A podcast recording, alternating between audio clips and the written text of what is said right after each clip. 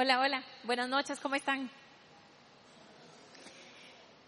Qué dicha, me alegro. Este, bueno, esta es mi primera eh, reflexión o compartir la reflexión que Dios ha puesto en mi corazón aquí en Viña Oeste y para mí es una honra lindísima eh, estar acá y poderles compartir un pedacito de lo que Dios ha escrito en mi corazón en este tiempo y de lo que puso en mi corazón para ustedes. Eh, quisiera que cerráramos los ojos un momentito y invitáramos al Espíritu Santo a que venga en este momento. Padre, te doy gracias por, por este momento que nos estás dando, Señor, para, para escuchar tu palabra, para, para reflexionar sobre ella y ante todo para tomarla, Señor, para empoderarnos de lo que tú nos tienes, de tus promesas, de, de la vida, de el amor que nos tienes, Señor.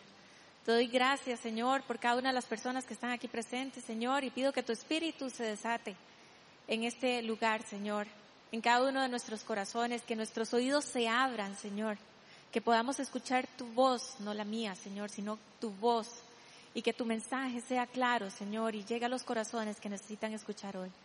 Todo esto te lo pido en el nombre poderoso de Jesús. Amén.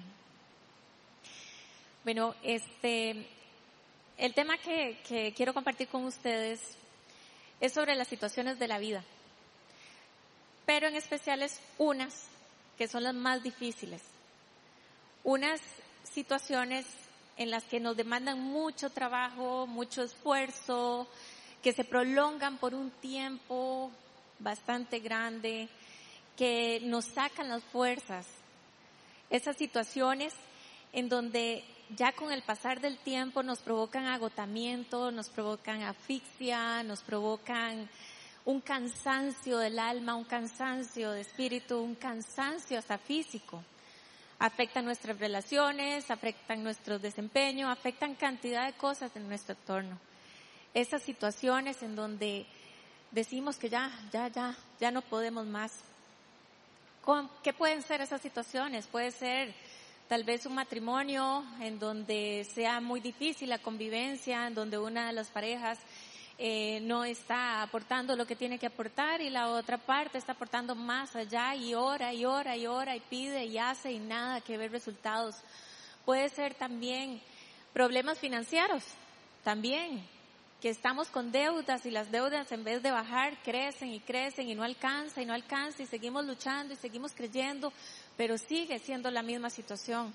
Puede ser también un dictamen médico no muy grato, no muy bueno, en donde nos dicen, se te cambió la vida por completo y no hay mucha esperanza para seguir adelante. También puede ser una pérdida de un ser querido que se nos adelantó, puede ser un divorcio, puede ser también que hayamos perdido un hijo.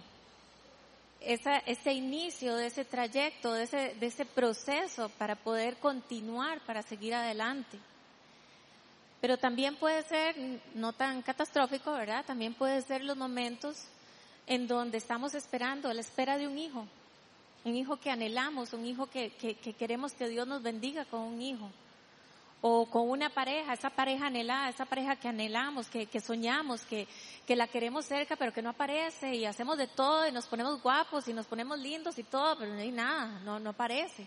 Y no, uno sigue, uno sigue, sigue, sigue esforzándose porque eso aparezca. Esas son las luchas, las situaciones de la vida en donde nos someten a presiones por largo tiempo. Todas tienen casi siempre el mismo denominador, que es el sentimiento de avanzar y avanzar y hacer y hacer y hacer y seguimos en el mismo lugar. Seguimos dando vueltas en círculos, seguimos desgastándonos. Sentimos que las fuerzas se nos agotan, sentimos una presión en el pecho, algo que nos cae encima, algo que no nos deja movernos, que no nos deja respirar tan siquiera. Empezamos a, ver que nuestro mundo se empieza a caer y empezamos, no sé si se le ha pasado, pero a mí sí me ha pasado en esas situaciones en donde, de por nada lloro, porque es tanta la presión que, que, que, dice, me sale por cualquier lado y todo el mundo está feliz y yo, no sé si les ha pasado, a mí me ha pasado muchas veces, ¿verdad? Y es ahí donde nosotros empezamos a ceder. Empezamos a perder la batalla, empezamos aún sabiendo nosotros que Dios está con nosotros y que nunca nos abandonará y que Él nos va a fortalecer. Aún así, nos empezamos a rendir. Y eso da em, el nombre de esta reflexión, de esta charla, que es no te rindas, no tires la toalla. Esta expresión tiene muchos usos, pero hay uno que es muy característico, digamos, de este uso de no tirar la toalla que se da en el cuadrilátero. No sé si puedes poner la imagen.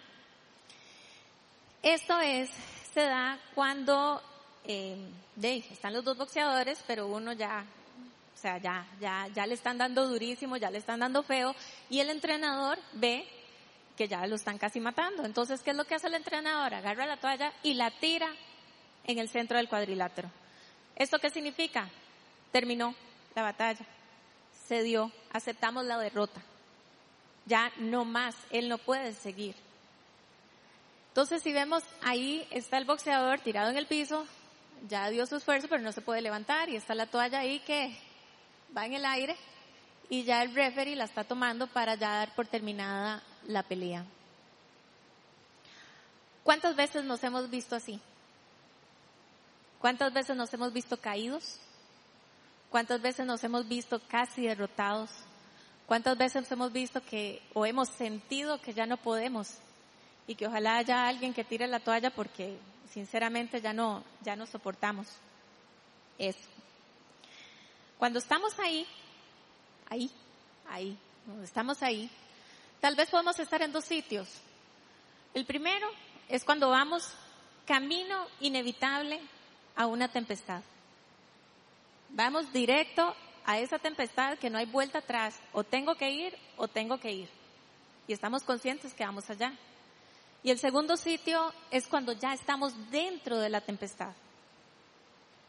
Para más o menos ejemplarizar esto que estamos, este, estos dos sitios, em, vamos a, voy a compartirles un, un poco de una experiencia, más o menos para ejemplificar.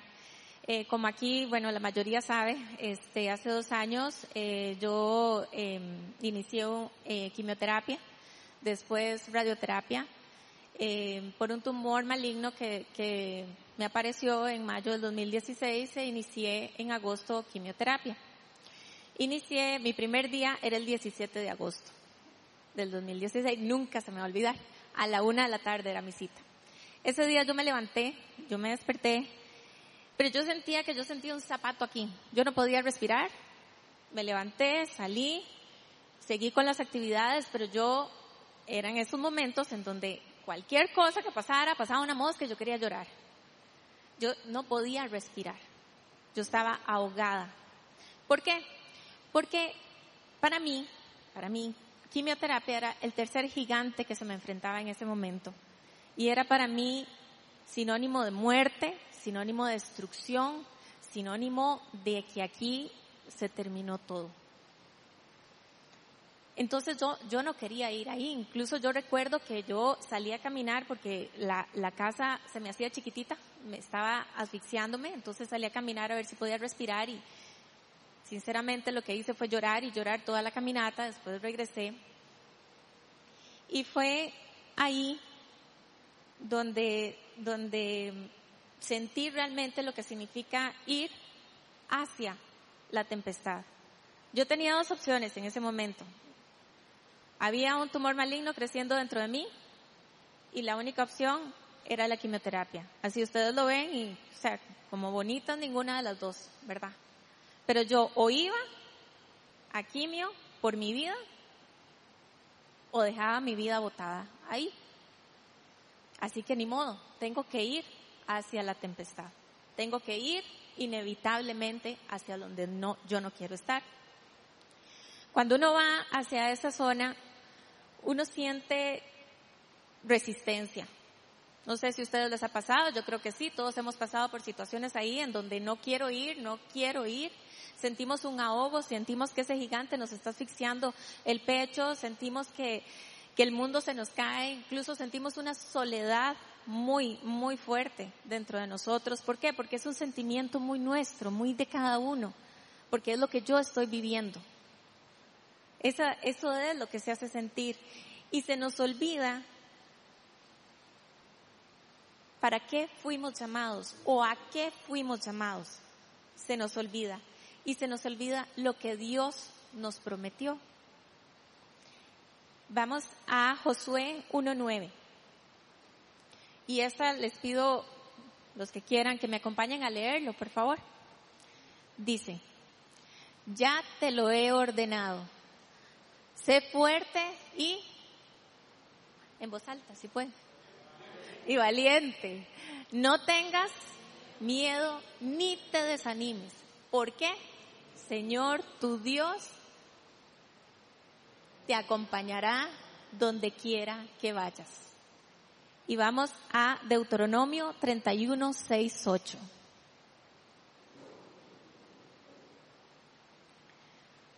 Si me acompañan también, sean fuertes y valientes, no teman ni se asusten ante esas naciones, pues el Señor su Dios siempre los acompañará, nunca los dejará ni los abandonará Llamó entonces Moisés a Josué y en presencia de todo Israel le dijo, sé fuerte y valiente, porque tú entrarás con este pueblo al territorio que el Señor juró darles a tus antepasados. Tú harás que ellos tomen posesión de su herencia, el Señor mismo marchará al frente de ti y estará contigo. ¿Qué dice ahí? Nunca te dejará ni te abandonará. No temas ni te desanimes. ¿Qué nos dicen estos versículos? Eh, Eri, ¿qué nos dicen estos versículos? Porfa. Bueno, además de eso también. Ok. Estos versículos nos dicen que seamos que fuertes y valientes. No nos está preguntando, no nos está diciendo, mira, puede ser fuerte, mira, tal vez en esta sí, tal vez en esta no, no. Ahí nos está diciendo, sean fuertes y valientes. Dice, mira, aquí puedes tener miedo, aquí no, que no. Ahí dice, no tengas miedo ante ningún gigante. Dice que no te desanimes no te desanimes. Vean que todo es un mandato, no nos está preguntando. No te desanimes. Nos dice que Dios nos acompañará ¿dónde? Donde sea. Donde sea. Siempre va a estar con nosotros. Y además nos dice que nunca, nunca nos va a abandonar. Estemos bien, estemos mal, estemos más o menos, estemos como estemos, nunca nos va a abandonar. Y esta parte me encanta, porque dice que tomaremos posesión de nuestra herencia. No es que tal vez, no es que no, no es que tomaremos posesión de nuestra herencia. ¿Y cuál es nuestra herencia? El reino. Esa es nuestra herencia. Y vamos a tomar posesión. Y lo más chiva es que Dios marchará al frente de mí. O sea, son promesas muy fuertes muy ciertas y de mucha seguridad. O sea, Dios estaba conmigo en ese momento y Dios está con ustedes en esos momentos que tal vez Dios les trajo en este momento de debilidad. Dios está ahí. Dios siempre nos va a fortalecer y siempre nos va a acompañar, pero aún así nos rendimos.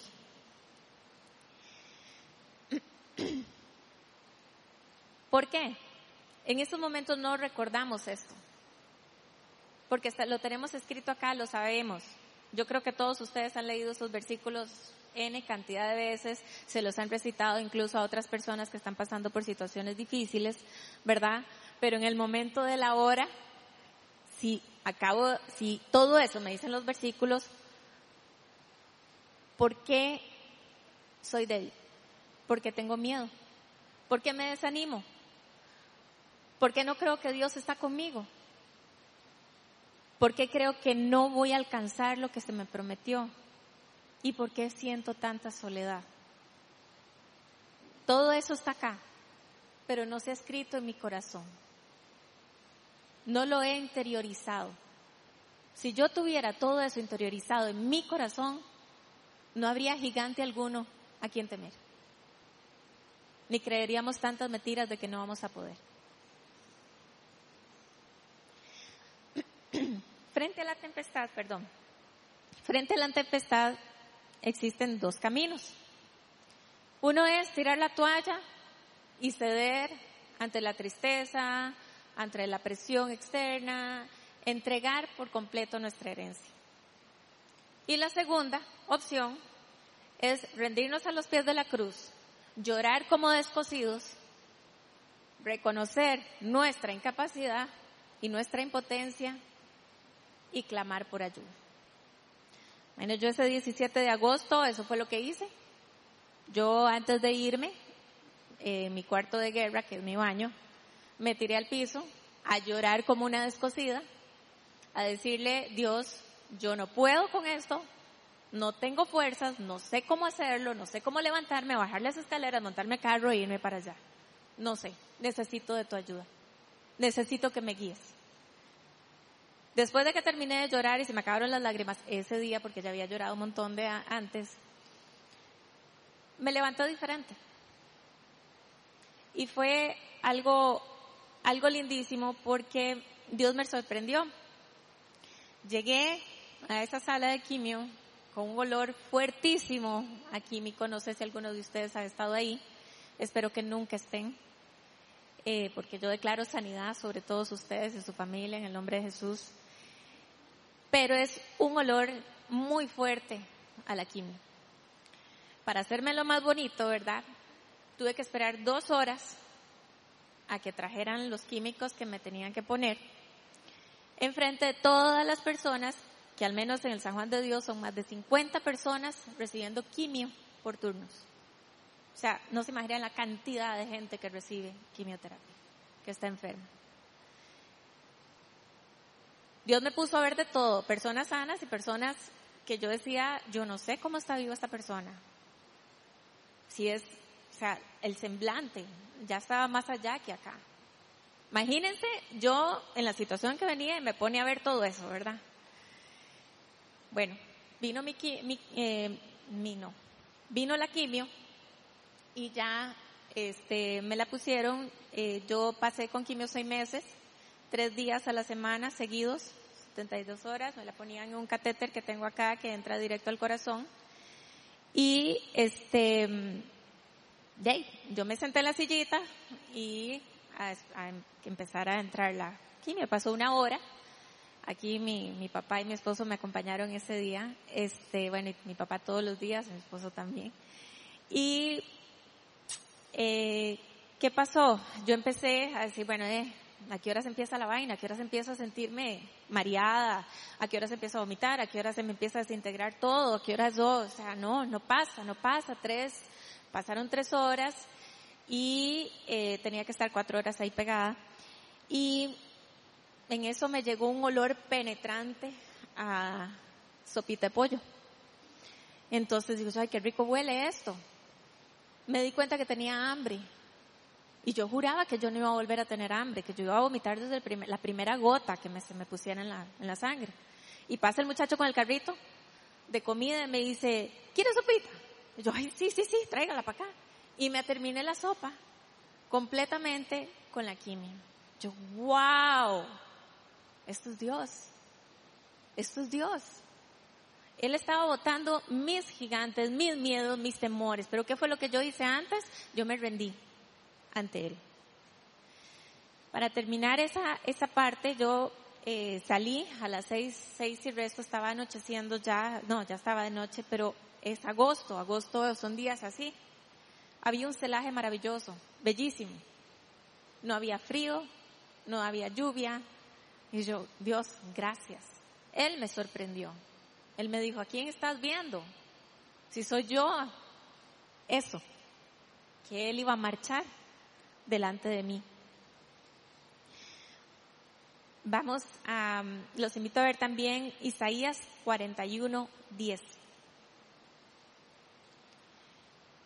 que dice, así que no temas, porque yo estoy contigo. No te angusties, porque yo soy tu Dios. Te fortaleceré y te ayudaré. Te sostendré con mi diestra victoriosa. Y vamos a ver también el Salmo 18, 32, 34. Es Él quien me arma de valor y endereza mi camino. Da a mis pies la ligereza del venado y me mantiene firme en las alturas. Adiestra mis manos para la batalla y mis brazos para tensar arcos de bronce. ¿Qué nos dicen esos versículos?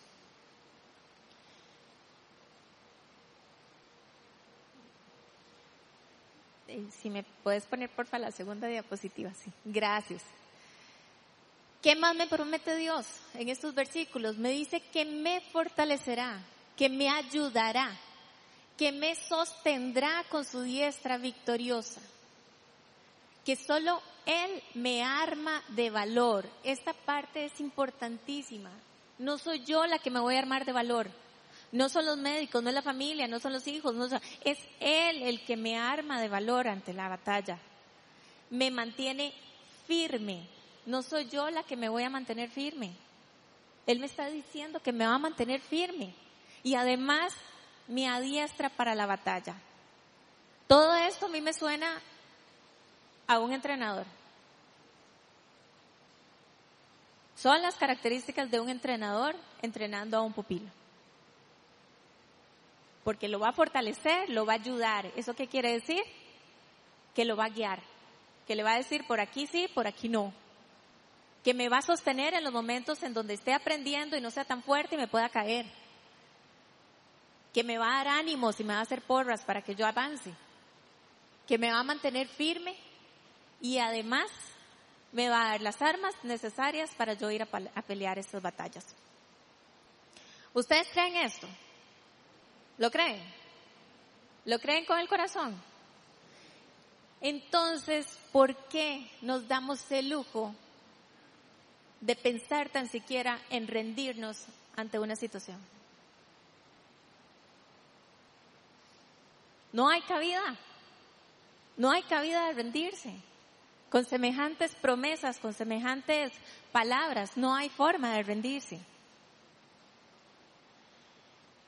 Bueno, ya vimos la parte en donde vamos camino hacia la tempestad. Pero ahora resulta que ni siquiera nos avisaron de la tempestad, la tempestad vino, nos revolcó y estamos en medio. Estamos en medio de la tempestad y esto yo le hago mucha la analogía a cuando estamos, no sé, cuando los ha revolcado, yo, bueno, es que a mí me ha revolcado el mar y me ha llevado al, para adentro y a veces que uno sale todo revolcado y está en medio del mar y casi ni puede respirar, casi ni puede eh, ni bracear ni nada. Entonces yo lo comparo con, con esa parte en donde uno está en medio mar, en donde ya uno está cansado, ya no puede respirar, ya los brazos no responden, las piernas no responden, cuando no hay retorno y cuando no se vislumbra tierra a la vista. Esos momentos en donde nos estamos ahogando. Y ahí es donde empezamos a dar las brazaditas así como de, ya, seguimos luchando y seguimos luchando, pero por nuestras propias fuerzas.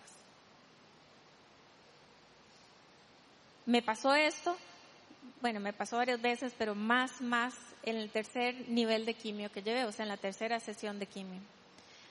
Em, por cuestión de, de información, digámosle así, la tercera y la cuarta, sesión de quimio son las más fuertes, porque el químico ha golpeado tanto al sistema inmunológico que el, sistema inmunológico está dando sus últimas patadas de, sobrevivencia y el dolor y, y la sensación es terrible, terrible, terrible, terrible.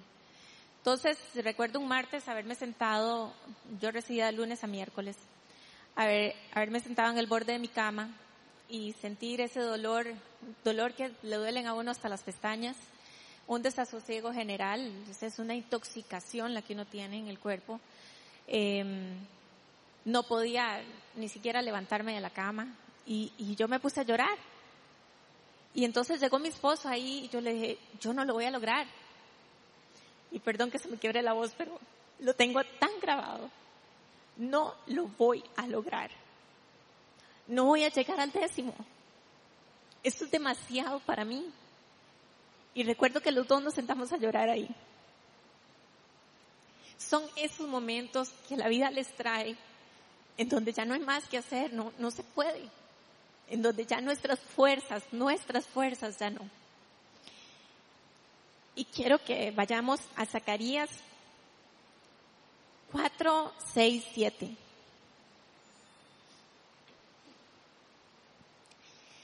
Así que el ángel me dijo, esta es la palabra del Señor para Zorobabel.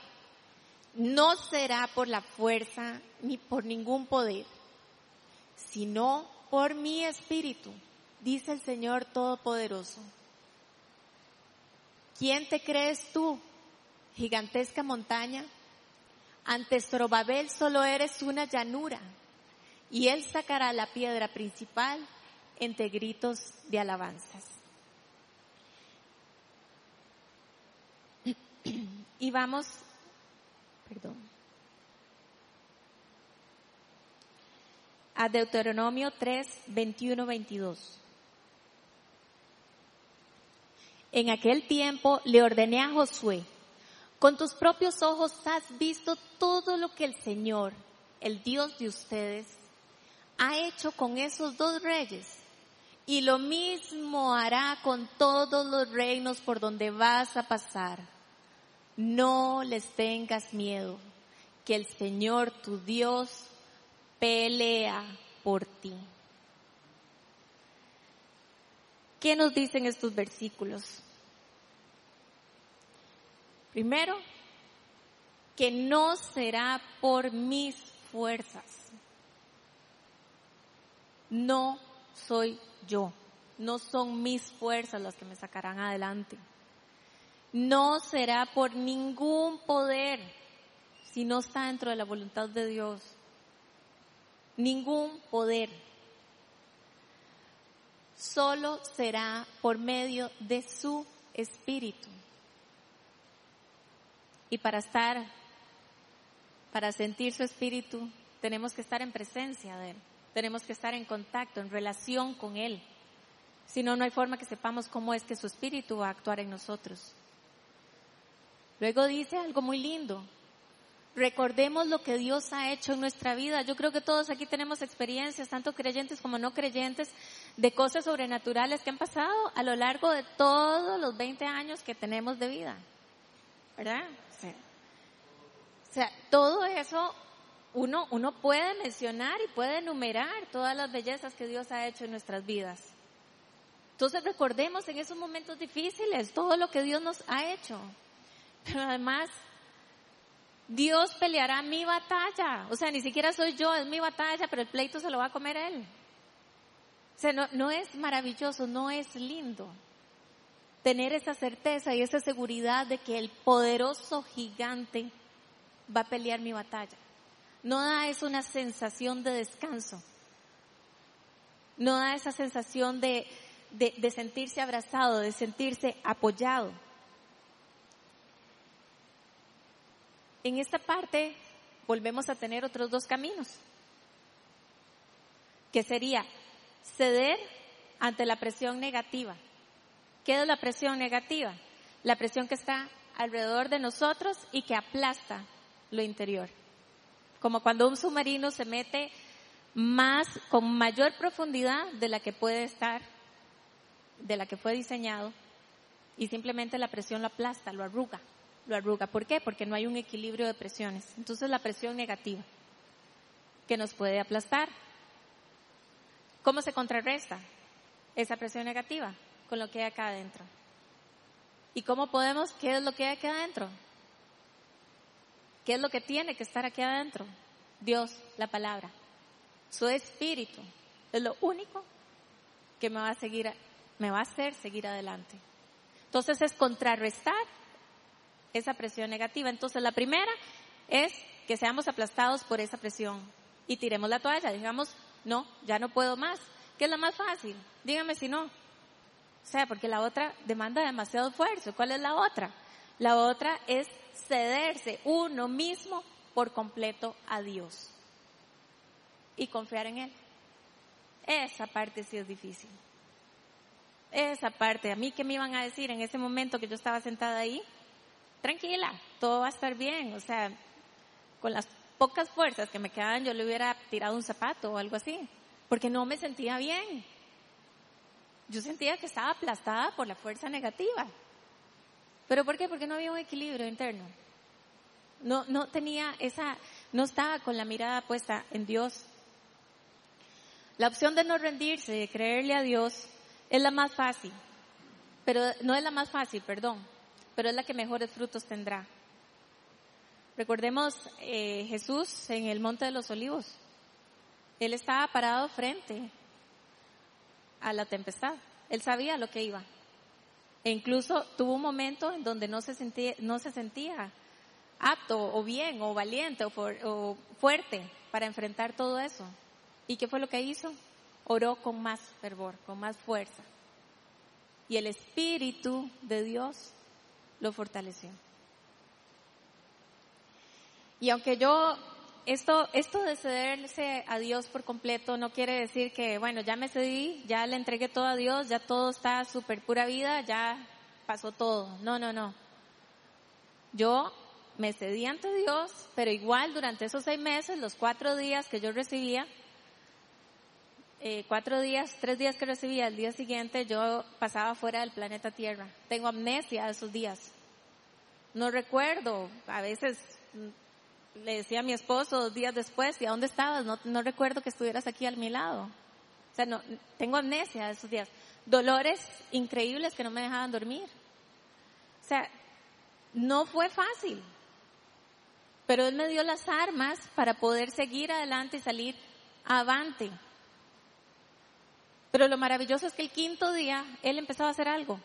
Y el sexto, que era sábado, suena a cuento de princesa, ¿verdad? Pero llegaban pajaritos a mi ventana y me despertaban a las seis de la mañana. De verdad, o sea, aquí está mi esposo. Y lo único que escuchaba era a caminar. ¿Cómo a caminar? A caminar. Y me levantaba porque si él me está ayudando, tengo que ser obediente. Obediencia. Y yo me levantaba, venía de una semana en donde andaba en Júpiter me levantaba, me cambiaba, levantaba toda mi familia y a pasito tuntún iba a caminar por todo el residencial. Y no solo eso, hay una McDonald's a los 100 metros de mi casa. Desayunaba en McDonald's. Pinto. O sea, dígame si no es Dios. Con quimio. Dígame si no es Dios. Ahí terminaba. ¿Por qué? Porque le creí. Yo no sé para dónde iba, yo no sé para dónde me llevaba, pero yo le creí. ¿Y esto por qué? Veamos Isaías 40, 31. Pero los que confían en Él renovarán sus fuerzas, volarán como las águilas, correrán y no se fatigarán, caminarán y no se cansarán. Es exactamente lo que me sucedió y es exactamente lo que les ha sucedido a ustedes, estoy segura, en ciertas situaciones que ustedes han vivido, en las situaciones en donde ustedes no han podido salir adelante, pero de, una forma sobrenatural cuando se lo ponen en las manos de Dios, el nudo se empieza a deshacer. Pero ¿qué pasa en la acera de enfrente? En la acera donde está el mal. Recordemos que el mal trabaja 24/7, 365 días al año, ¿verdad? Él se sienta, él cruza la pierna, se sienta a observarnos, a vernos y graba cada uno de los puntos de rendición que nosotros le mostramos. Y es ahí donde monta oposición. Por eso es que a veces los problemas en que nosotros creemos que ya no podemos los hacen más grandes o se hace más grande la presión. Porque ¿cuál es, cuál es su, su, su meta? Que nosotros nos lleguemos a reclamar nuestra herencia, que nos lleguemos a creerle, que nos lleguemos a, a vencer esos gigantes. Porque el ladrón, dice la palabra, viene a robar, a matar y a destruir. Pero ¿qué más nos dice Juan 10:10? 10? Nos dice, nos dice Jesús, yo he venido para que tengan vida y la tengan en abundancia. ¿Y qué nos dice también Jeremías 20:11? Pero el Señor está conmigo como un guerrero poderoso. Por eso los que me persiguen caerán y no, y no podrán prevalecer, fracasarán y quedarán avergonzados. Eterna será su deshonra, jamás será olvidada. Así es como terminan los obstáculos y la oposición del mal. Primero que tengamos, vamos a tener vida, vida eterna, vida en abundancia. Y segundo, que todo, absolutamente todo lo que se nos quiera oponer, va a quedar avergonzado, en deshonra. Cuando ustedes se paren frente a un problema, cuando ese problema se para enfrente de ustedes, ustedes tienen toda la autoridad y la acabamos de ver en todos los versículos, de decirle usted no me va a vencer a mí, porque el Dios que camina conmigo es más grande que todo. Y eso lo tenemos que decir en nuestra cabeza y en nuestro corazón.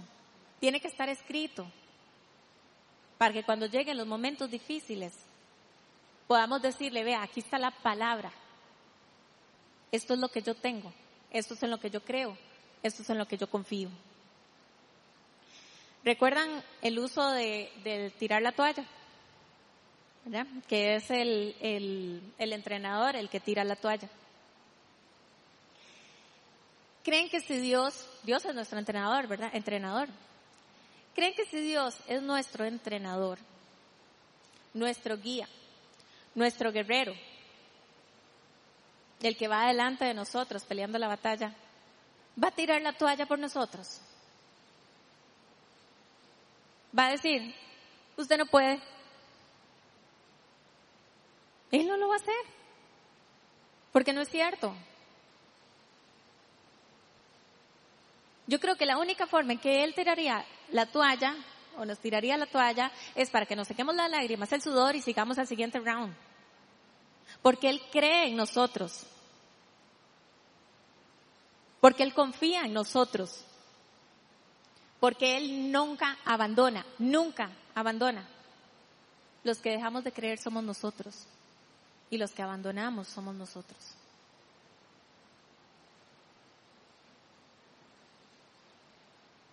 Así que en esos momentos en donde estemos ahogados, asfixiados, ya sea que vayamos hacia una tempestad, ya sea que estemos en medio de una tempestad.